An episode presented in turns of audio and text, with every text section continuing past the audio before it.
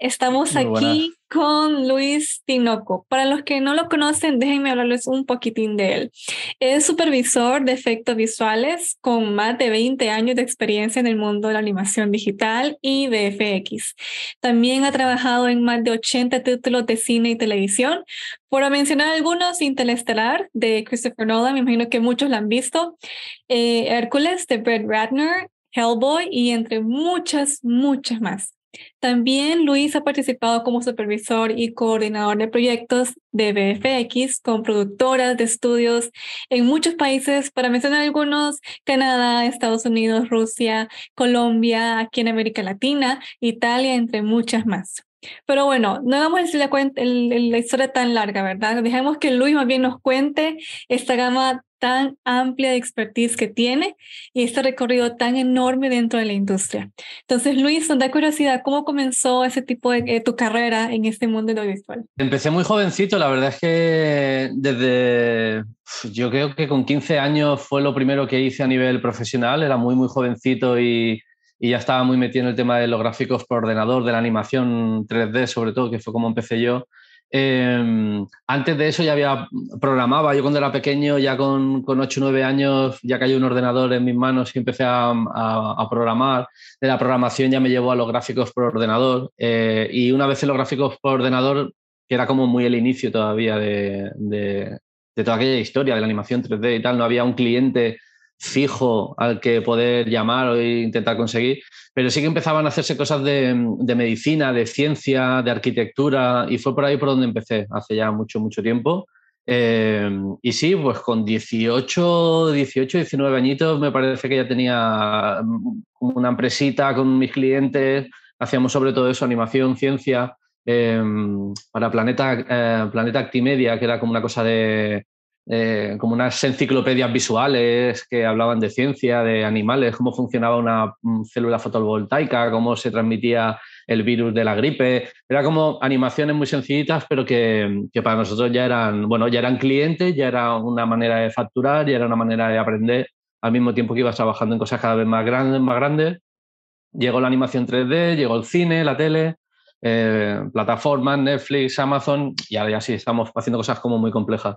Pero, pero sí, fue como pasito a pasito, súper poco a poco, con un ordena pequeño, con dos ordenas medianos, con ya con tres grandes, y, ha sido todo como muy, muy, muy eh, paulatino. La verdad es que lo mío ha sido de de pasito a pasito, pasito a pasito, año año, año año, hasta que se han ido haciendo cosas interesantes. ¿Cómo comenzó la idea de fundar tu propio estudio de BFX, que hoy en día se llama Onirical Studios? Fue una cosa como muy natural porque al principio era como, a mí me apasionaba el tema de los gráficos por ordenador y de, y de cómo juntar la parte de técnica de, programación que yo sabía con la parte artística, ¿no? que en aquel ahora está hiper claro que la gente modela con ZBrush o con que está muy relacionado la pintura, la escultura, el 3D, es todo casi lo mismo, ¿no? Eh, o, un artista puede estar interesado en, todo, en parte de, todo este mundo 3D.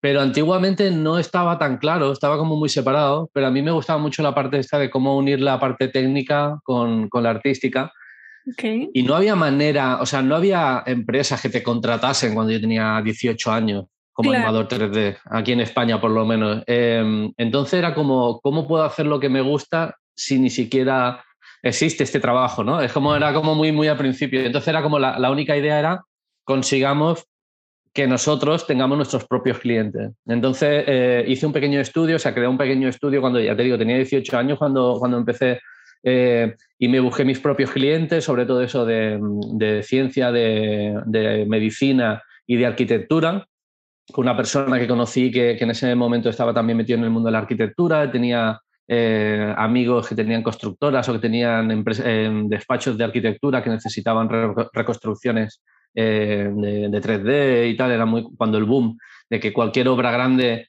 eh, que hacía el gobierno, que hacía eh, así a nivel necesitaba una reconstrucción en 3D y un paseo virtual, era que, aquel, todo, aquel momento. Y empecé, o sea, yo no concebí aquello de otra manera que era buscar mis propios clientes para poder hacer lo que me gustaba. Y entonces empezó con la parte esta más de multimedia y luego ya, pues sí, luego ya te das cuenta que quieres explicar historia, empecé a crear contenido propio, hice un par de cortos de animación 3D, luego eh, Caronte, que hicimos a las seis o siete años, pero que era ya el primer corto con imagen real y con efectos visuales de nuestra propia empresa. Total, que ha sido como, sí, como un requerimiento casi básico del el encontrar clientes propios eh, para poder explicar lo que nosotros queríamos. ¿Y cuáles han sido como esas ventajas y también retos tan difíciles que fue como al principio comenzar como cualquier empresa y bueno, ¿y, cuál, y a dónde vamos con los clientes? ¿Cuáles son las ventajas de ese tipo de negocios? ¿Qué, qué es la, qué tanta es la rentabilidad también? Que muchos imagino que se preguntan. Em, yo a veces lo he hablado con gente de allí del estudio, o sea, hay que pensar que hay proyectos que los cogemos eh, como inversión porque el cliente es nuevo, porque nos gusta el proyecto, porque pensamos que haciendo esto podemos hacer algo más grande o porque la historia que se explica nos gusta. O a lo mejor lleva, yo qué sé, unos años haciendo películas de miedo, de terror, que nos ha pasado mucho, ¿no? Hubo una época que estuvimos como, yo qué sé, seis años que todo lo que nos llegaba era terror y entonces de golpe te llega una, una comedia. Y hombre, efectos visuales en una comedia ya es más raro, venga, pues cogemos la comedia ya solo por salir un poco de, de la tipología de plano pero, pero cada, cada, proyecto es un mundo. Hay proyectos en los que a lo mejor no tienes tanta rentabilidad o no tienes rentabilidad directamente. Hemos llegado a hacer proyectos que al final dice, bueno, eh, no hemos ganado dinero, pero tenemos un cliente importante, hemos hecho un trabajo chulo y podemos enseñarlo. Esto nos puede llevar a un siguiente nivel, ya, ya no a nivel económico, sino a nivel artístico a lo mejor, o, o un proyecto que nos, nos permite comprar una herramienta o adquirir un, software, una licencia de software que no usábamos, pero nos permite aprenderlo y nos permite implementarlo para un siguiente proyecto más grande. O sea, cada proyecto, el problema, la parte que tengo yo de empresario, que la considero muy poca porque me considero más técnico y artista que empresario, pero, pero la verdad es que miramos muy poco, no es verdad, siempre se tiene que mirar la rentabilidad pero miramos más que nos guste lo que estamos haciendo. Cuando llevamos ya dos proyectos que es un poco más de lo mismo, intentamos cambiar de tipología de trabajo. Cuando llevamos ya una época haciendo algo que no nos va a convencer mucho, creamos contenido propio como Caronte o como La, la ah. Paradoja de Antares, el, el, largometraje que hemos hecho este año allí en el, en el estudio, producido, rodado y postproducido allí mismo en, en el estudio, que una cosa que, que, escribí hace un par de años y que, y que dirigí durante este año pasado, que se está estrenando ahora. O sea que cuando nos aburrimos nos inventamos los proyectos casi casi eh, para que siempre estemos, está bien hacer proyectos para clientes y, y, siempre son diferentes y siempre aprenden mucho de uno de otro. Eh, pero está bien crear contenido propio. Yo creo que cada pequeño estudio de animación 3D, de efectos, tiene que tener siempre una parte de, de creación propia o, o dejar a, a, los artistas crear sus rollos o, no sé, me gusta siempre tener esa parte de, de productora. Nosotros tenemos como una parte de productora Ajá. que es muy mínima. Lo que hacemos nosotros, el 95% de lo que hacemos son eh, efectos visuales para clientes. Uh -huh. Pero sí que hay una parcelita de, de, creemos, hagamos un corto, creemos nuestro rollo, o hay un cliente, eh, nos llegó hace unos años un cliente internacional que quería hacer una publicidad y nos, nos propusimos como productora y mm, dirigí yo el, el, el rodaje, eh, hicimos toda la producción en España porque era un cliente asiático, hicimos toda la producción en España eh, desde nuestra productora, o sea, eh, tenemos ahí como una patita, una patita en cada lado. ¿Cuántos son como el, los meses de producción para poder terminar ya al final eh, la, todos los efectos que se ocupan en la película y entregárselo al cliente? Pero por ejemplo, Hellboy, que es del, sí. no es, salvando la distancia, pero es de la misma tipología de película de Hollywood, eh, esta sí que nos llegó a, a, a través de un, de un producer de, de, la propia casa de postproducción. Y entonces nosotros lo que hacíamos era una cosa muy concreta, era un una, eh, de partículas y unas simulaciones de partículas de sangre y de humo para una pelea que tenía Hellboy contra una especie de vampiro eh, en, un, en, un, cuadrilátero. En un... Entonces, lo que teníamos nosotros era, pues a lo mejor eran veintipico, treinta planos para hacer en unos meses y nuestra tarea era concretamente esa. Entonces, otra empresa hacía la animación, otra empresa hacía... El... Nosotros lo que hacíamos era la sangre y, y el humo. Claro. Entonces, no recuerdo, aquello a lo mejor fueron 3, 4 meses para hacer esos 20 o 30 planos eh, y nosotros nos encargamos de una cosa muy concreta, o sea que no solo hacíamos esa película, sino que a lo mejor estábamos haciendo 3 o 4 proyectos más en paralelo.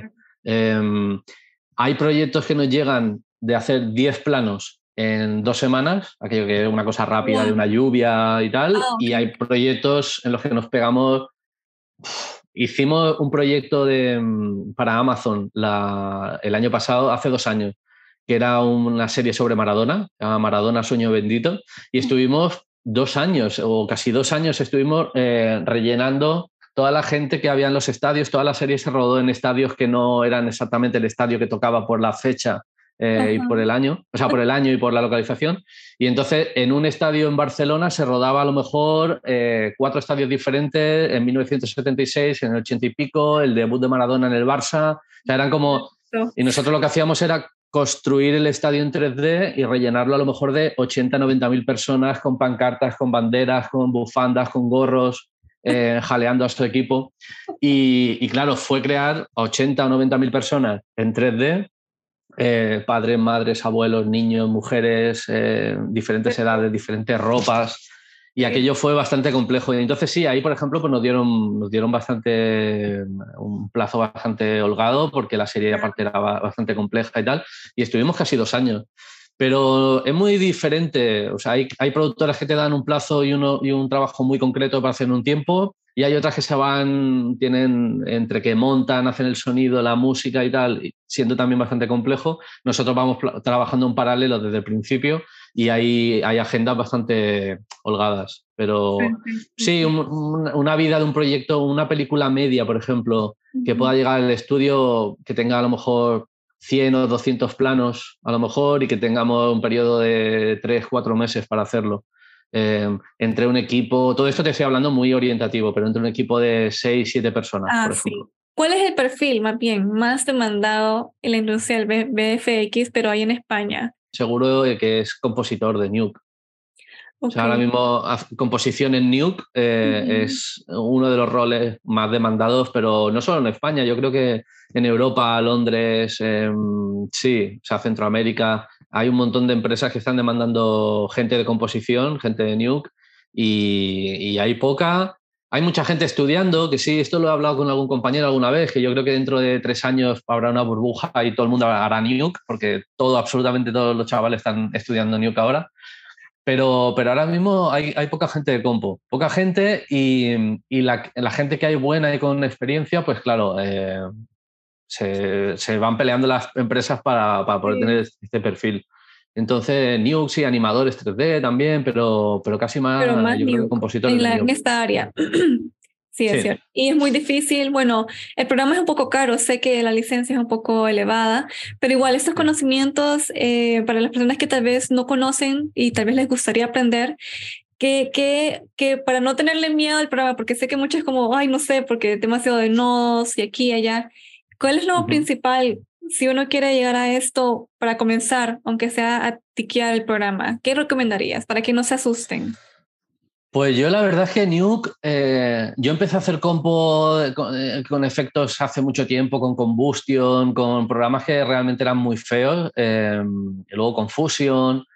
Y Nuke no es ni mucho menos lo más difícil que se puede tocar en cuanto a composición. Es, es feo, quiero decir, a nivel de usuario es a lo mejor poco intuitivo y cuando ves un árbol de composición de golpe, un árbol de un plano un poco complejo, cuando lo ves de primera, si tú no lo has hecho, te sorprende porque aquellos son 100.000 trillones de líneas, 40.000 nodos y un montón de colorines, pero, pero si lo empiezas tú, si empiezas un plano poco a poco, si, si empiezas a aprender poco a poco, no hay tantos nodos, o sea, es que son un puñado de nodos básicos que con 15, 20 nodos y, y se pueden entender perfectamente porque cada uno hace una cosa muy concreta, ¿no? O sea, yo estuve cuatro años dando clases de Nuke en una universidad eh, aquí en, Barcelona, en, un, en, una carrera de audiovisuales.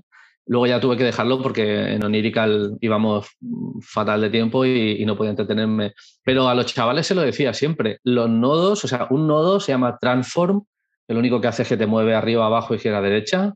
Otro nodo se llama Blur, que lo que te hace es que desenfoca. Otro nodo te hace, o sea, es muy sencillo a nivel de que cada nodo lo que hace es muy sencillo de explicar. El tema está en cómo, como artista, conjugas esos nodos para hacer algo que visualmente sea atractivo. Entonces, yo creo que no es ni mucho menos un programa difícil de aprender, que, que con cuatro tutoriales que te expliquen la base y tú hacer ejercicio. Yo más que lo que no me gusta hacer es eh, proponer que vean tutoriales que te enseñan la parte técnica este nodo y este nodo y esto hace y esto hace, sino que ponerse a hacer un plano directamente. Pues cojo mi móvil, me salgo a la calle, grabo 10 segundos y lo que hago es que borro esta papelera y hago un clean up de un coche que pasa por aquí, lo duplico y pongo dos o cualquier ejercicio de ese tipo. Y sobre ese plano aprender qué nodos necesito para eh, resolver este problema. Entonces, empezar con planos sencillos y ir haciendo cada vez planos más complejos. No empezar con el programa como voy a aprender este programa, voy a aprender todos los botones, voy a aprender todos los nodos y todo lo que hace cada cosa, porque entonces, aparte de aburridísimo, seguramente lo dejarás por la mitad porque no serás capaz de... Pero sí que si te pones pequeñas metas y lo aplicas a un plano concreto o a un... O tengo un amigo que toca la guitarra, vamos a hacer un videoclip. O, voy a hacer un corto de, con un muñeco y yo qué sé, cualquier cosa que tengas en casa. Ahora mismo con un, con un portátil y un móvil puedes montarte un, corto, lo que tú quieras, y hacer reel, sobre todo. Lo más importante, las empresas que lo que hacemos es contratar gente eh, de, de, tipología eh, artística, lo que queremos no son currículums, ni carreras de universidad. Lo que queremos son reels que demuestren que puedes hacer lo que tú estás eh, ofreciendo. Si eres animador, pues anímame, me da lo mismo. No hace falta que sea eh, planos de ninguna película de Pixar. Yo lo que quiero es ver qué sabes hacer tú, qué has podido hacer tú en tu casa. Y en el tema de composición, eh, igual, hacer pequeños ejercicios, pequeños planos que si yo quiero contratar a un junior de mm. composición en mi empresa, no espero que un junior haga algo de una película de Marvel. Espero que me enseñe el plano de Junior, que muchas veces la gente, pero ¿cómo voy a enseñar esto? Porque esto es de la escuela y estos son ejercicios muy sencillos y tal. Bueno, pero eh, las empresas necesitamos todo tipo de tipología, o sea, necesitamos seniors, necesitamos mids y necesitamos juniors. Cuando yo miro la reel de un junior, ya sé lo que tengo que ver, ya sé lo que tengo que, buscar en esa persona. No espero que sean trabajos de primera categoría, ni a 8K, ni con grandes rollos, ¿no? Entonces, sí, hay que ponerse las pilas, hay que trabajar mucho en casa y, yo creo que incluso New, que es bastante caro y es de los programas de composición más caros, eh, incluso New tiene alguna licencia de estas educacionales para aprender, o sea que yo creo que, no hay excusa. ¿Qué esperamos de usted y también de Onirical Studios en, los próximos, en este nuevo año y en los próximos años que se vienen? Pues así como Carta a los Reyes, como Utopía, a mí me gustaría, o sea, está claro que los proyectos, nosotros vamos a seguir con proyectos de, plataformas porque ahora mismo, aparte de proyectos de cine, proyectos de plataformas que son la explosión, o sea, estamos empezando cosas para, para Disney Plus, para Apple, para Amazon, Netflix, eh, y eso cada vez son más grandes y cada vez son más interesantes y, nosotros estamos abiertos totalmente a eso. Pero por otro lado, la creación de, producción propia creo que sería muy, muy positiva. O sea, poder crear, eh, siempre que tenemos la posibilidad de crear algo en paralelo y tal, pues bueno, es como un hijo nuestro. Eh, tanto Caronte, el corte de Caronte, como la, la paradoja de Antar, el largometraje, han sido dos ejercicios que nos, ha gustado hacer, que, son muy duros porque siempre se hacen en paralelo a los proyectos de los clientes. Entonces, es como fines de semana, noche, mucho sueño y, sobreesfuerzo. pero, pero sí, yo creo que a ver si este año podemos hacer cositas en paralelo y, bueno, y, hacer que Onirical Studio ya no solo funcione como, como empresa de efectos, sino, sino como productora. Pues Luis, las últimas palabras para nuestro público que te está viendo, para, para poder inspirar a nuestros chicos y jóvenes ya profesionales que están dentro de la industria, ¿qué nos dejarías en, eh, ahorita en este momento? Lo tengo muy claro, o sea, gente que, que está viendo este podcast porque le interesa, eh, le interesa la animación 3D y los efectos, eh, yo siempre lo digo de cabeza, o sea, no hay que pensárselo. Yo, esta gente que está estudiando Derecho porque el padre dice que hay que ser abogado, o la gente que, por lo que sea, no, es que yo, mi madre es maestra, yo tengo que ser eh, profesora, y esa gente no la entiendo, ni la entenderé nunca, ni la he entendido.